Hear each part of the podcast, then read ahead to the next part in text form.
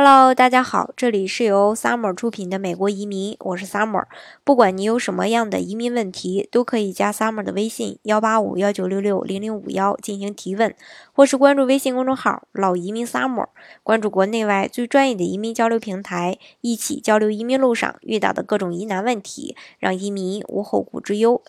根据美国疾病控制与防御中心日前公布的数据呢，二零一六年美国婴儿的出生率降至到每千名女性生育六十二名婴儿，创下了有史以来的最低值。美国的本土生育率的下降引发了学者的担忧，因为呢这一趋势会伤害经济的增长。随着更多婴儿潮，一代人步入退休年龄，税收财政需要转移到越来越庞大的老龄群体，这需要更多的纳税人。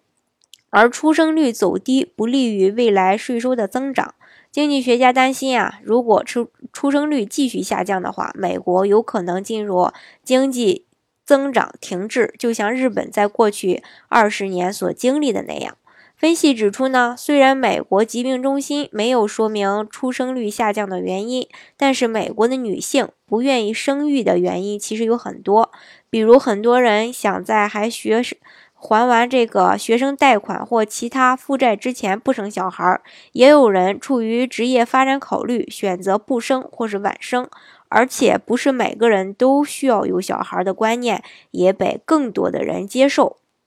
美国的女性的生育年龄也在不断的提高，目前生育率最高的女性都处于三十到三十四岁之间，而此前则是为二十五岁到二十九岁之间。尽管如此吧，相比日本持续缩小的人口，美国的人口总数仍是在增长的。所以说，美国的出生率下降，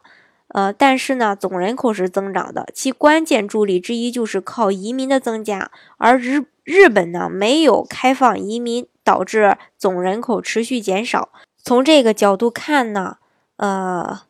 外界呢可能会担忧特朗普在履行禁令获得最高法院部分支持后，会进一步加大对外来移民的限制。但是呢，生育率跌至到这个历史最低水平的现实，会令美国很难长期维持限制移民的这种政策。好，今天的节目呢，就给大家分享到这里。如果大家想具体的了解，啊，美国的移民政策的话，欢迎大家添加我的微信幺八五幺九六六零零五幺，或是关注微信公众号“老移民 summer”，关注国内外最专业的移民交流平台，一起交流移民路上遇到的各种疑难问题，让移民无后顾之忧。